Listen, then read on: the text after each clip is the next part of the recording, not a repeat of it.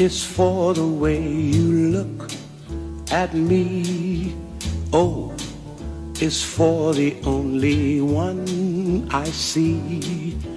V is very, very extraordinary. E is even more than anyone that you adore can love is all that I can give to you Love is more than just a game for two.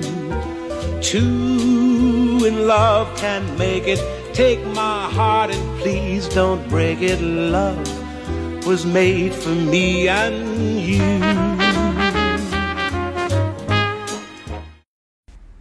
大家好，欢迎大家收听新一期的自我进化论，我是阿菲娜。 今天呢是我的单口节目。那上一期呢，我邀请了我的好朋友也也一起跟大家聊了一聊跟女性成长相关的一些话题。那后续呢，我也会持续的邀请我身边的一些非常啊优秀、非常勇敢的女性朋友来做关于女性女性专题的分享。啊，那今天我自己的这个单口的节目，其实相比于之前几期的干货，我可能更想跟大家分享一些我的思考，还有我自己的一些经历。那今天想要跟大家聊一聊挫折和痛苦。呃，因为很有意思的是，我朋友告诉我说，你不要在 Podcast 老把你的经历说的那么的顺利和成功。其实他们知道我是经历了很多，在我这个年龄顺不会经历的一些痛苦啊，还有一些很大的挫折和挑战。但这些我在之前的 podcast 里也都没有过多的提。但是我觉得他们这么一提醒我，我倒觉得这是一个挺值得拿出来探讨的一个话题，就是我们要以怎么样的态度和心态来面对生活中的不幸。提到痛苦，我觉得大多数人，包括我自己啊，都会觉得它是一件很想要极力避免的一个感受，因为痛苦让人不舒服嘛，让人很难受。我们都会想要在生活中去经历那些很美好的、很舒服的、很快乐的时刻，嗯，不想去经历那些很糟糕的、让人觉得很难过的、很低落的时刻。但是我我第一个感受就是，真正给我们带来痛苦，不是往往不是痛苦这个本身的感受，而是我们抗拒痛苦所带来的额外的更多一层的痛苦带给我们的感受。我之前在一期 podcast 里曾分享过如是看待这个世界。其实我们看待我们自己的情绪也是需要这种如是观，就我们所有情绪的产生。不管是快乐的情绪，还是这种负面的情绪，这个情绪本身的产生其实是没有好坏的，它只是一种情绪，它会带给我们某种特定的感受。但是真正能够让我们产生分别心，让我们觉得什么是什么感受是好的，比如说快乐是好的，呃，然后什么感受是不好的，比如说痛苦是好的，这种分别心。的这种产生，其实是我们额外大脑去创造的。就是当我们产生情绪的时候，大脑告诉自己：“哦，我现在很开心，这个好好啊。”然后我们的快乐就会加倍。当我们痛苦的时候，大脑告诉我们：“哦，我现在非常痛苦，我很绝望。为什么我会这么痛苦，这么绝望？为什么这么糟糕的事情会发生在我身上？”这种贴上糟糕的额外的标签会。才才会带给我们真正意义上的那种痛苦，因为我们很抗拒这种感受，而大多数人对于这种不幸的生活的恐惧和抗拒，我觉得才是真正痛苦的来源。佛经里呢有一个词，相信大家都听过，叫做无常。其实无常是这个世界的一种本质，就是世界的本质就是无常。无常是什么？无常是那个变化，是那个我们用人的思考和头脑没有办法预计的变化。而世界的本质就是流动和改变的，没有什么物体、能量、状态是一成不变的。这世界每一分每一秒、时时刻刻都在改变，这是宇宙它本身的一个状态。但是我们人。天生又非常追求安全感和稳定，所以我们会很容易很惧怕那个状态，很抵抗这种变化。我们都会希望安安稳稳的，啊，能够慢慢的去积累那些好的内容，不喜欢突然间的这种完全没有规律、完全没有防备的改变和变化。所以，因为我们有这种惧怕，所以我们在世俗层面上就会认为，这种啪一下突然产生的灾难也好，意想不到的事情也好，就是不好的。而这种在无常中间。我们产生的情绪和感受，其实都是由我们自己内心认定的那个好和坏带来的。也就是说，当我觉得这个事情是好事，而它发生在我身上，我就会觉得我是幸运的。啊，当一件事情，比如说死亡，我天生我觉得死亡是一件不好的事情，我不接纳它。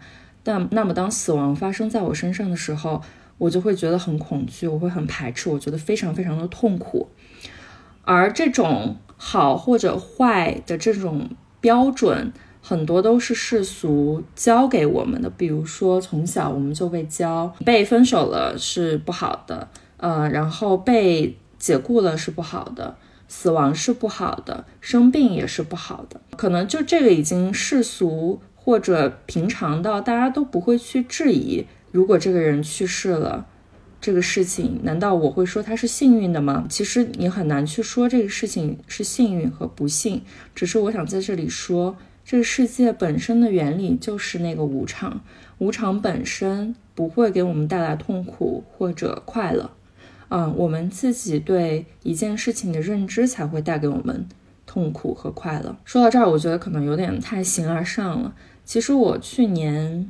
经历了很多，嗯，在世俗层面看来很不幸的事情，比如说我家里非常非常重要的亲人去世了，呃，然后我去年也因为身体的原因，就身体去年一直在生各种病，我觉得去年骨折了两次，还有各种失眠啊，情绪上的困扰，还有各种小病，就是每周基本上要去医院至少看三个医生，这样就身体的病痛非常的多。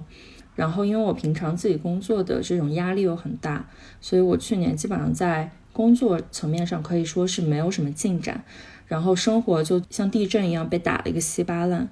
因为在我生命中非常非常重要的一个人离开了我，嗯，然后我觉得我整个世界就是被摧毁重建的那样一种感受。但是到了现在这个时候，就是进入二零二零年，我开始很感恩，我感恩。所有这种无常在我生命中的发生，因为我觉得这是一种新的变化、新的生命重建的到来。如果没有过去这种旧的秩序的打破，我新的生命就我现在的生活不会有这些新的能量的到来。比如说，如果不是因为我的亲人去世，我不会更加看清我生命的真相是什么。什么是对我来说生活中最重要的事情？我应该为什么而活？我的整个价值观，我应该为什么而活？而这些东西在以前都是模糊不清的。虽然我也在追逐，但是这场地震就一下子感觉像把那个充满雾气的玻璃擦擦干净了，让我看清了我生命的真相是什么，什么是对我来说最重要的。再比如说，我去年虽然。工作上没什么进展，嗯，就反反复复的一直在受伤和休息，但是就感觉是宇宙给我按了一个急刹车，啊，因为我以前过往二十多年的生命就感觉从来没有停下来过，就永远在做事做事做事，然后追求效率，追求成果，然后自己不断的一定要往前冲，一定要拥有更好的结果，更好的成就，要一直往上走。但好像从来没有停下来跟自己相处过。那去年到今年，我突然多了很多跟自己相处的时间，我感觉好像是在弥补那种童年时候缺失的那种完全无忧无虑的时光，只有自己的时间啊，什么都不做，然后就是花时间和自己独处，和自己待在一起。当然，我之前也是嗯比较会独处的一个人吧，这个其实跟我。大学那个阶段也是很痛苦的一段时间相关，也是因为那段痛苦的时期，我学开始学会跟自己独处。那这一次的独处就更加让我能够做回那个很天真无虑的小孩子，就是看清了很多痛苦都是自己的头脑带来的。嗯，就是大多数事情发生在我们身上，其实没有那个好坏，没有那个对错。但是我们会为什么我们会觉得痛苦呢？我们觉得痛苦的那个点，其实在提醒我们，我们在这些方面是有功课要做的啊，我们是要在这些方面去克服的。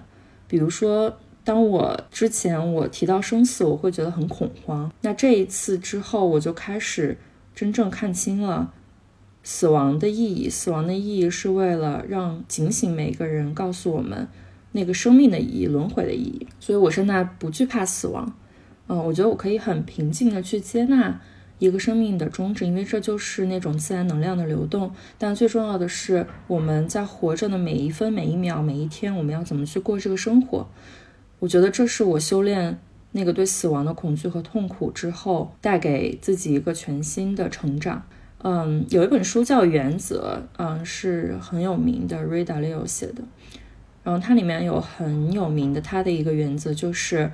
不要去惧怕痛苦，去拥抱痛苦，因为痛苦加上反思就等于成长。嗯，我之前看这本书就非常非常喜欢这个，因为我以前就是也怕痛苦，但是如果我经历一些很不爽的事情，我就会反思反思再反思。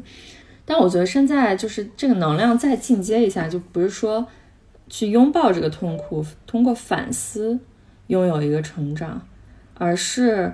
我们只要放松去经历这个痛苦，这个经历自然而然就会给我们带来成长。呃，因为灵魂，我之前在朋友圈和呃公众号有写过一个 note，就是灵魂是需要经历的，它只有通过经历才能获得智慧。头脑的那种学习，比如说我学课本上一个知识啊，这种，它只是知识，我们只能知道知识，可是。我们怎么把知识或者我们知道的这些道理转化成我们真正能够用来过更好的生活的那个智慧呢？是需要去经历的，而痛苦就是一个非常宝贵的试验场。嗯，我觉得就是如果说人生的经历是那盘菜的原料的话，痛苦就是那个灶炉里的那把火。只有点燃了痛苦，这个菜才能真的炒出来，它才能成熟和成长。所以在过去一年，我觉得我经历了很多痛苦，呃，心灵的、头脑的、身体的，但是这些痛苦给我带来了非常非常多的成长。有几个很强烈的总结和感受，想要跟大家分享啊。第一个就是刚刚跟大家分享的。嗯，痛苦其实都是我们的头脑带来的。就极大的痛苦和极大的快乐，其实本质上是同一回事儿。你仔细想想，就真正的那种感受，其实应该是淡淡的，就是你你就体验它就行了。而那种极其迷幻的那种快乐，或者极其痛苦。其实都是被我们大脑加工过的。我觉得这个事情太美了，我觉得这个事情像梦一样。是我觉得这个事情像梦一样，这个这个这个想法给自己带来了更多的快乐。和哎呀，我怎么这么惨呀？这事情太糟糕了。这种想法会带给我们更多一层的痛苦。所以去分别这个情绪本身、这个事件的本质和我们头脑中对这个事情的看法和评判。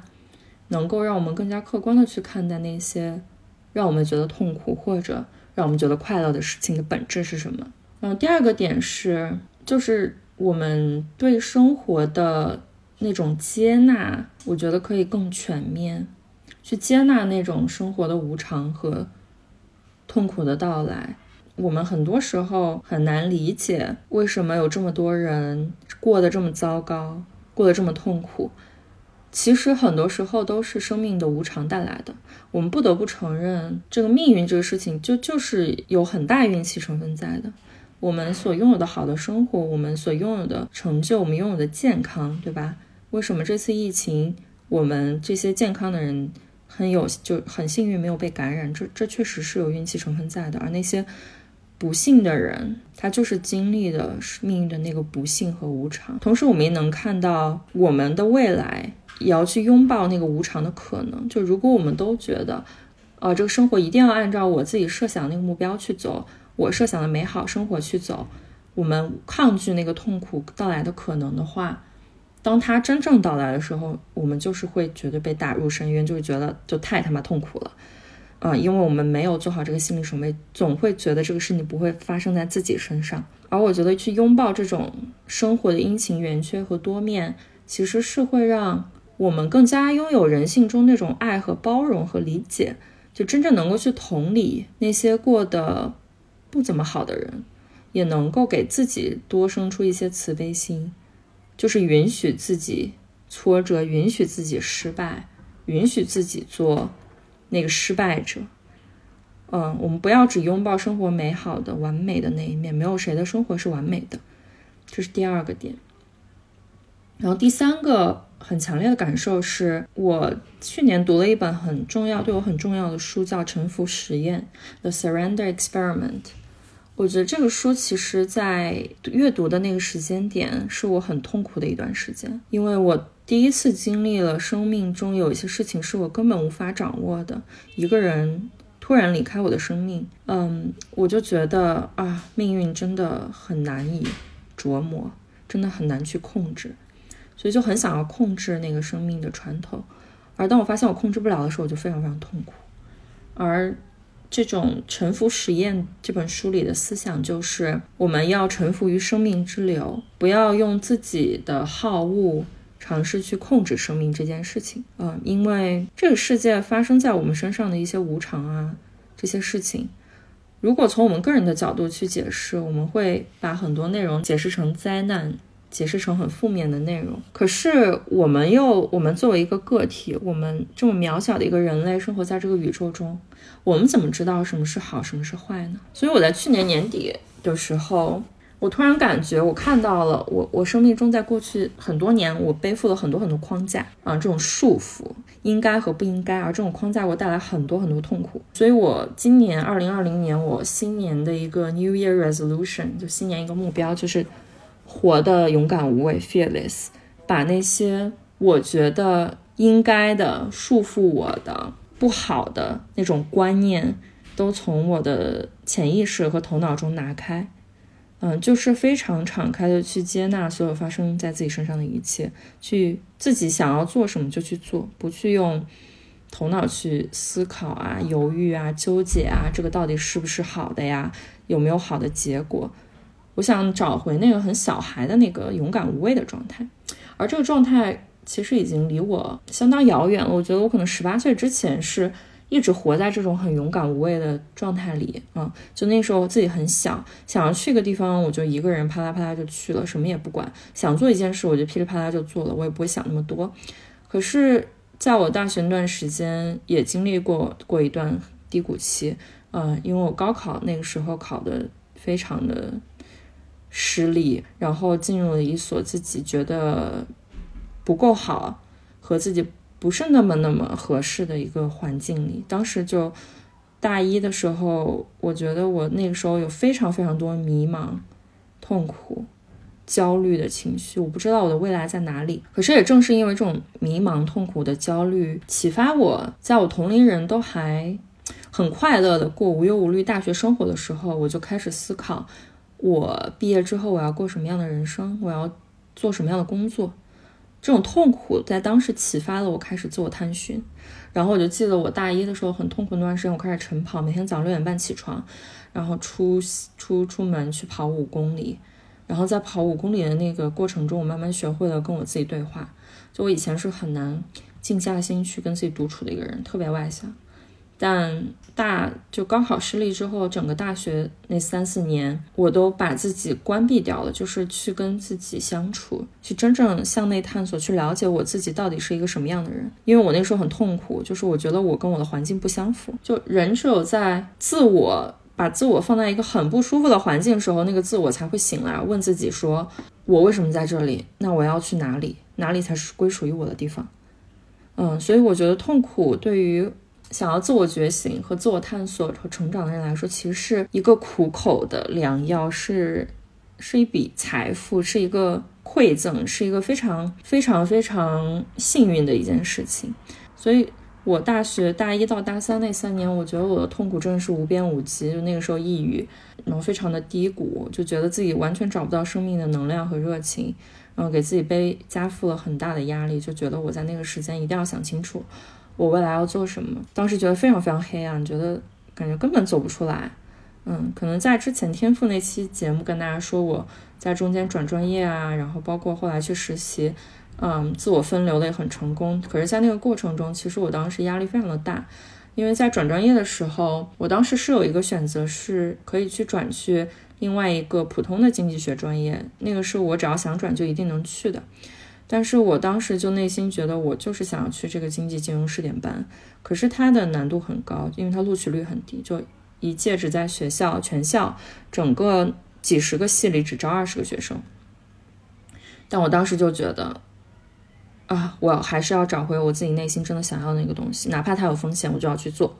所以当时背了很大的压力和风险，但嗯，很幸运的是后来是转成功了。然后包括我当时大二实习，因为我在西安西安交大读的大学，嗯，当时在西安找实习是非常不容易的一件事情，因为没有像在北京、上海那么多的资源。然后我记得我当时就去找。一些我认识的同专业的学长学姐，包括我们辩论队的，啊，想要找一些实习的机会，我就记得我当时每天去健身房健身的时候，我就非常的焦虑，因为我就在想，万一我找不到好的实习机会，是不是我就要去做我不擅长，我要去再读个 master 这种，我就觉得精神压力很大，然后也是经接受了很多人的帮助，然后我当时大二暑假就拿到了 Deloitte 的一个 consulting 的实习。我就去做了那个实习，决定要自己出来找工作，其实也是特别非主流的一个决定，也背了很大的压力。因为我记得当时我们夏天还是小学期要上课，嗯，然后我当时就为了去实习，跟老师协商，嗯，我就自学，然后回来直接考试，然后就去广州做 marketing 的实习。当时在做 marketing 那个实习，如果有读过公众号文章的朋友。也应该了解，我当时那个实习做的也是非常崩溃，就一个人两个月独立立的一个战略的一个项目，嗯，也没有什么 coaching 啊，没有什么人来带，所以当时做的压力非常的大，嗯，虽然最后拿到了 return offer，但是整个过程非常的辛苦。直到大四，我觉得我大一到大四上整个三年多，我背负的压力，我背负的。那种焦虑，我背负的痛苦，而且是同龄人很难理解的那种痛苦，好像突然就在这种持续的努力下有了回报。我拿到了一个很不错的工作的 offer，然后来到上海，嗯，做做咨询的工作。所以我现在回忆我过去的这些经历，我其实很感激那些很痛苦的时时间。虽然在经历那个时候觉得特别难受，嗯，怎么怎么那么难受啊？就觉得自己现在沼泽地里出不来，为什么别人就可以过得那么无忧无虑和开心？为什么我就要背负这么大的压力？可是回头看来，也正是因为这些压力和痛苦，我才能在那个时间去思考我的同龄人思考不不会思考的问题。嗯，我会想清楚很多事情，我的心智的成长是更快更快的。所以，像二零一九年，我就觉得自己好像像过了三年的时光一样，我好像经历了以往三年才会经历那些事情，然后我觉得我的灵魂在被拉扯着成长。虽然不是很舒服，但是确实是有很多很多质上的改变和突破。所以今天呢，跟大家聊这个话题，主要就是想要去分享我。在过去几年的一些痛苦的经历和应该要怎么去用一个怎么样心态面对这个痛苦，嗯，我觉得就是顺应生活，去接纳生活的无常。因为在这段时间，我们能够看到疫情的爆发之后，大家都开始很焦虑啊，开始思考怎么有这么多的天灾人祸。但是人作为宇宙的一部分，作为自然的一部分。其实我们不应该把自己当做是一个独立额外的存在，我们只是整个大自然循环中和其他生物没有什么差别的一个生物。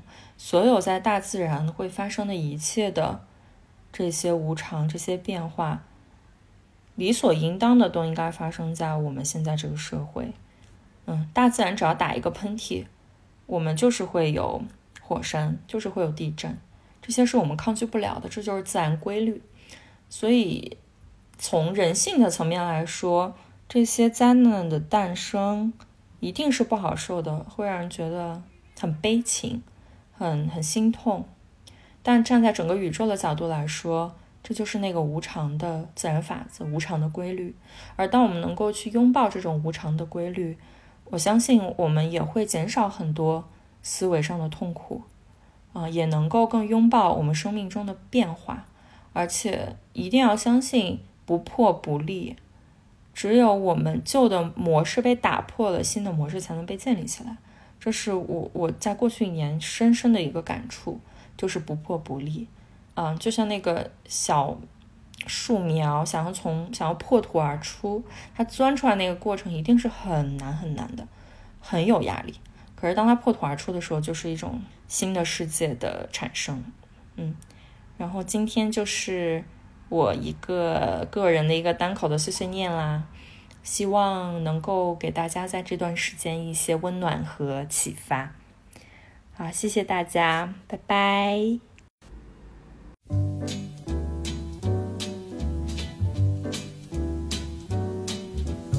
L is for the way you look at me. O is for the only one I see. V is very, very extraordinary. E is even more than anyone that you adore can love, is all that I can give to you. Love is more than just a game for two. Two in love can make it. Take my heart and please don't break it. Love was made for me and you.